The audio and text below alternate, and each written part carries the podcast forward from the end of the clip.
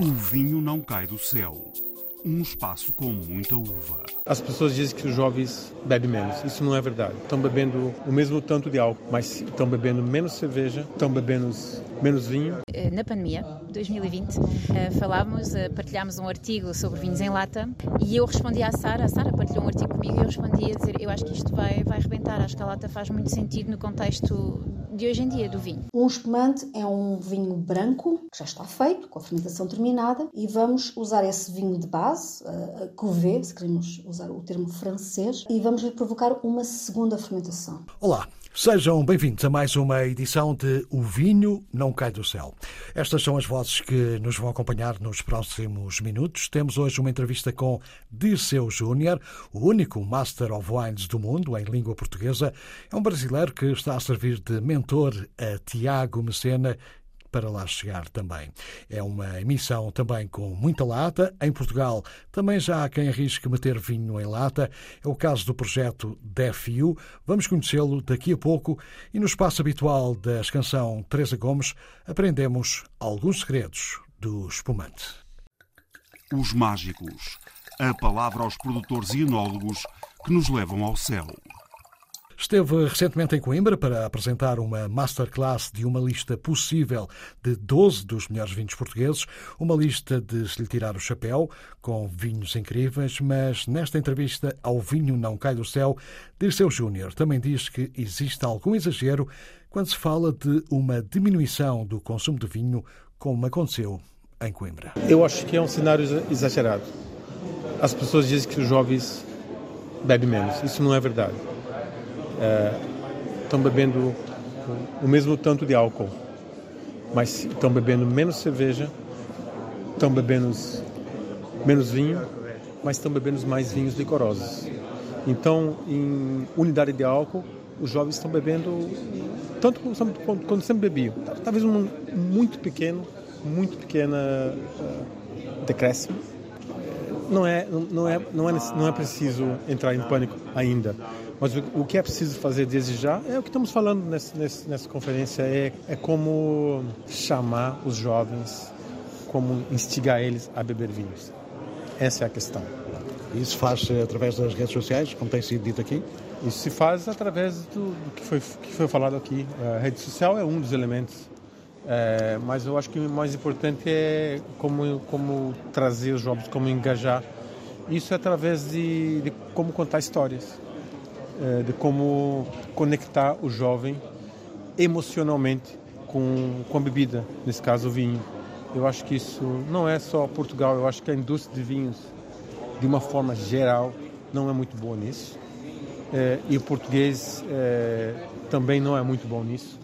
Os vinhos de Portugal são os vinhos excelentes e merecem, é, merecem não, estão entre os melhores vinhos do mundo, mas eu acho que ainda, o, é, ainda falta se contar mais e ainda falta se contar melhor as histórias. E do ponto de vista da saúde, agora que vêm novos rótulos, isso também não pode ser complicado para a indústria?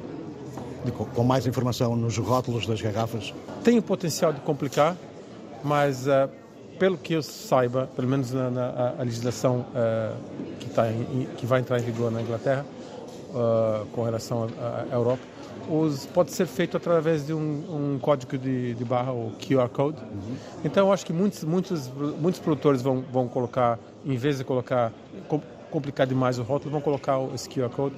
E QR Code ninguém vai, ninguém, pouquíssimas pessoas têm interesse nisso. Você vai abrir um pacote de chips que está cheio de químico, você vai abrir um pacote de, de Doritos, sabe o que é Dorito em português? Uhum. Cheio de químico e ninguém se e, e ninguém está tá muito preocupado com isso. Eu acho que o vinho, talvez nós da indústria vamos preocupar um pouco demais, mas o consumidor, poucos irão. O Dirceu tem sido o mentor do, do Tiago Macedo no trabalho para ver se ele... Aliás, o Dirceu é o único Master of Wine em língua portuguesa. Teremos agora o Tiago, em princípio, como o segundo. Como é que tem sido esse trabalho de mentor com o Tiago? É, eu acho que, pensar um pouco atrás, eu sou eternamente grato às pessoas que me ajudaram ao longo do meu caminho. O Master Wine, o conceito de ser o Master Wine é um pouco isso, você anda praticamente o seu, o seu caminho. Mas tem algumas pessoas que lhe ajudam ao longo do tempo. Eu tive pessoas que me ajudaram e, e como um Master of Wine e como um ser humano, eu acho que é importante continuar esse trabalho e, e ajudar o próximo. E foi nesse conceito que eu, eu tive o privilégio de, de ajudar o Tiago na caminhada dele. Então, é, estamos ainda caminhando, talvez mais um ano, mas vamos lá, vamos seguindo o trabalho e quem sabe daqui um ano temos mais um Master of Wine que fala português e o único Master of Wine uh, de Portugal. Muito rapidamente, só para fecharmos, vai apresentar alguns vinhos portugueses daqui a pouco. Que avaliação é que faz, de forma geral, da evolução do, dos vinhos portugueses nos últimos anos? Mas essa, essa é realmente essa é, é, o X da questão, é, é ter pessoas fora de Portugal, pessoas dos Estados Unidos, pessoas da Ásia, pessoas da Índia, pessoas da, da Europa toda, do mundo todo, que ainda não tem o, o conceito, não sabem da qualidade dos vinhos, dos vinhos de Portugal. E é isso que nós vamos tentar uh, mostrar. Eu acho que ó, os portugueses sabem, nós sabemos, é, que estamos, é, é, o nosso trabalho, é o que fizemos no dia a dia. Mas muitas pessoas que estão outras partes do mundo que estão mais preocupados com vinhos da Espanha, França, Itália, não, ainda não entendem eh, ou não sabem ou não descobriram a, a verdadeira qualidade dos vinhos de Portugal. E essa prova é para é, é, é para convencer qualquer um. Mas isso não é, acontece porquê? Há falta de comunicação do lado português? Acho que é um, é um pouco de tudo, que é uma indústria uh, muito fragmentada e tem certos países que, estão, que estão mais uh, focados em, em, em, em, comprar vinhos de outros países. Mas também é uma questão de, de como chegar no consumidor, que eu acho que é chegar num, é, chegar num jornalista britânico, por exemplo, é, é, é, possível chegar e é possível convencer ele. Mas depois a gente tem que conseguir, ou, ou, ou tem que saber traduzir isso no dia a dia para as pessoas que estão no supermercado, que estão caminhando pelo supermercado a buscar o vinho de, o vinho de Portugal. Ou para as pessoas que chegam no restaurante e, e, e encontram o vinho, o, o, vinho português e é esse, esse vinho que eu, vou, que eu, vou, beber. E ainda isso não acontece. Eu acho que não acontece porque o país, vamos, realisticamente, o, o Portugal é um país pequeno em relação ao vinho. E falta também uma, uma outra estratégia de comunicação falta, falta conhecimento, falta, falta uh, comunicação, falta um pouco de tudo. E, é, mas eu acho que o trabalho que está sendo feito uh, pelas CVEs, de forma geral, e pela Vini Portugal, é, é, exemplar. Só que é um trabalho que não, é, não é um jogo que se, se vence no, no primeiro minuto. É um, é, é um, é, um trabalho de long, muito longo prazo, mas eu acho que os frutos, uh, eu tenho a, a honra e o privilégio de fazer masterclasses em várias partes do mundo. Eu vou fazer uma aqui hoje e amanhã já faço uma na, na Polônia e com vinhos portugueses. E é, é, é esse, trabalho, esse trabalho que tem que ser feito, é comunicar, é comunicar com paixão e contar história para fazer é, não uh, clientes, como foi falado hoje, para fazer os amigos e para fazer tornar as pessoas amigos do vinho de Portugal. É só isso. Neste mesmo local, na conferência Future of Wine, em Coimbra, Luís Pato disse ao Vinho Não Cai do Céu que é muito moderno, sim senhor, mas não o suficiente para meter vinho numa lata. O projeto DEFIO em Coimbra acha que este é um caminho possível e a explorar. Sara Rodrigues e Matos e Ana Sofia Oliveira estão nessa corrida.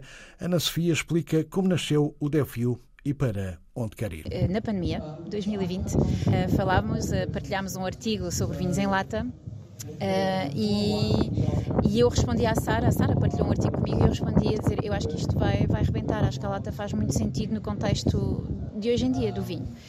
Uh, e foi assim que a conversa começou, na verdade. Sempre tínhamos falado um, dia, eventualmente termos um vinho uh, uh, juntas, mas nunca de forma muito concreta. E aí as coisas, coisas começaram-se a concretizar e fomos tomando cada decisão e as menos óbvias possíveis. Desafio quer dizer desafio em Esperanto, porque realmente este projeto foi e tem sido e continua a ser desafios em tudo. Portanto, fomos a primeira marca e o primeiro vinho sem gás a ser enlatado em Portugal.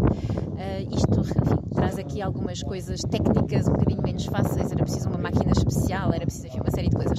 E na verdade, o nosso primeiro vinho, uh, se calhar que é muito menos esperado, não é? É um vinho tinto, é um clarete da região da Bairrada que fazemos com, com o Dirk Daniel Nipor, na Quinta de Baixo Uh, e... Mas, eh, desculpa, esse tipo de, de infraestruturas eh, obrigou a um investimento grande ou nem por isso? Em termos, não, ou seja, nós não comprámos nada, recorremos a, a empresa, uma empresa que, que enlata, que na verdade nunca tinha enlatado vinho, uh, pronto, mas tivemos que encontrar. Uh, mas enfim, foram vários os desafios técnicos para conseguirmos esse enlatamento de vinhos onde não era adicionado CO2. portanto, isso para nós foi, enfim, foi encontrarmos realmente o, o parceiro, o parceiro certo. Um, e como a nossa ideia sempre for fazer vinhos que gostamos com pessoas que gostamos, com, com enólogos quem gostamos, uh, para mim foi para nós foi óbvio que que iríamos falar primeiro com o Dirk, que é uma pessoa, enfim, para quem temos as duas uh, muito carinho, e também achámos que não ia, que de alguma forma nos ia apoiar neste projeto, podemos considerar um bocadinho maluco, não é? De enlatar um baga uh, da bairrada uh, pela primeira vez. Portanto, ele apoiou-nos, uh, enfim, foi fantástico e disse com certeza o que vocês quiserem, bora lá, fazemos, fazemos juntos. Portanto, os vinhos que vocês, vocês põem na lata são, são todos do Dirk, para já? Sim, para, para já e, e há de ser, na verdade, enfim, ou seja, o nosso, nós, as nossas quantidades são pequenas, nós no primeiro ano enlatamos, enlatamos 4 mil latas de mil litros, cada lata é 250 mililitros.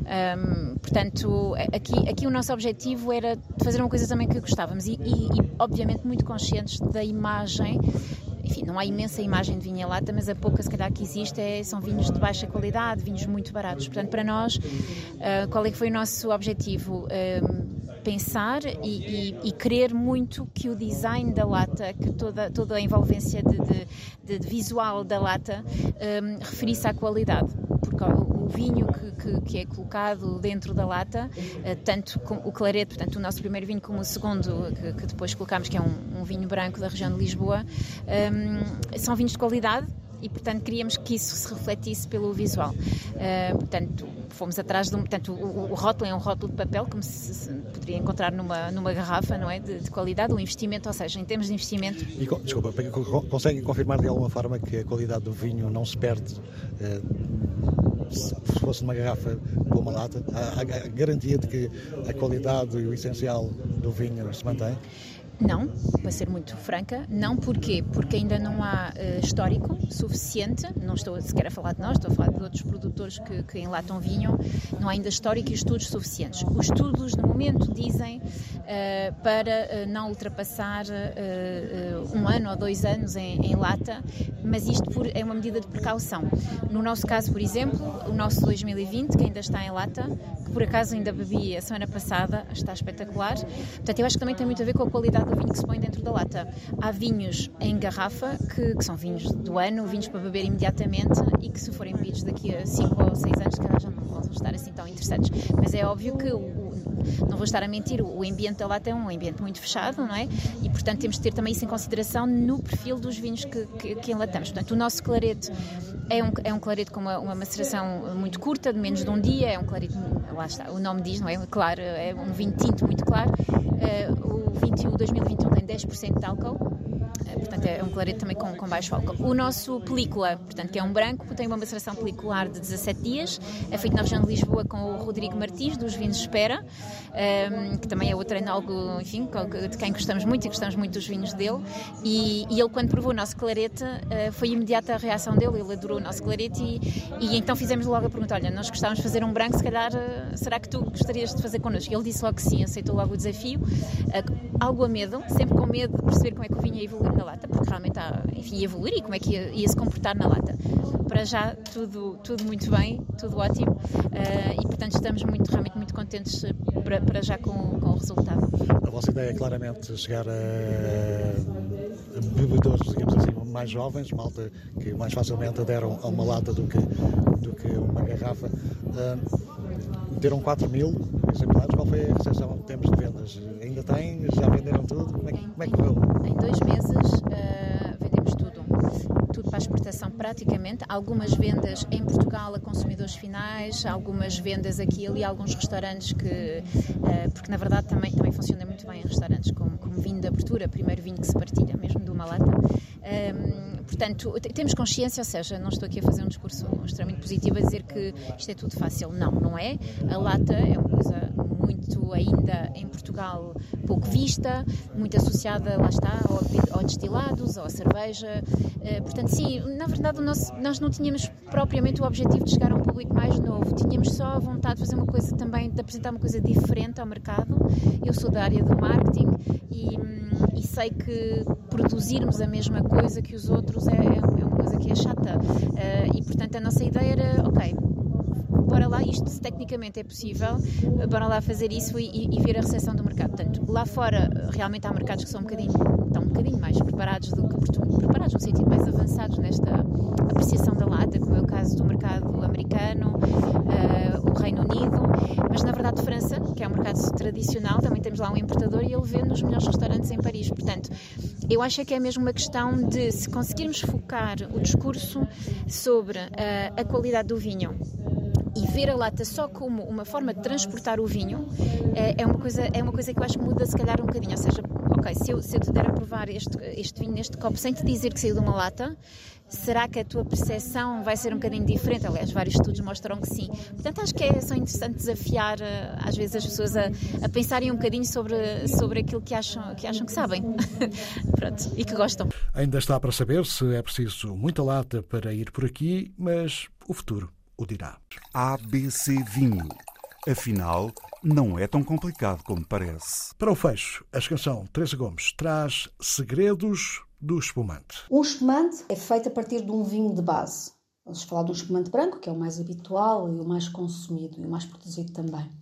Um espumante é um vinho branco que já está feito, com a fermentação terminada, e vamos usar esse vinho de base, a cuvée, se queremos usar o termo francês, Uh, e vamos provocar uma segunda fermentação. Vamos adicionar levaduras e vamos adicionar também alimento para essas levaduras provocarem uma segunda fermentação. Um dos subprodutos da fermentação é a libertação, é a produção de dióxido de carbono. Quando o espumante é vinificado, quando esta segunda fermentação acontece num meio fechado, seja ele uma garrafa, seja ele uma cuba, o, o, gás carbónico não desaparece na atmosfera, portanto tem que obrigatoriamente se juntar com o vinho. E é isso que se procura, é prender esse gás carbónico no vinho. Após então a adição das levaduras e do alimento para estas levaduras, um, seja numa garrafa fechada, seja numa cuba fechada, dá-se então a segunda fermentação e como o meio onde essa fermentação acontece está fechado, há um gás que se junta uh, ao vinho. Portanto, um espumante natural é isso mesmo, é um vinho cujo espumante, cujo gás é natural, não é adicionado, é proveniente de uma segunda fermentação uh, que esse vinho sofre. Com bolhas, fechamos mais uma edição de O Vinho Não Cai do Céu. Críticas, ideias ou sugestões podem ser enviadas para o e-mail alexandre.david.rtp.pt. Saúde! e boas provas.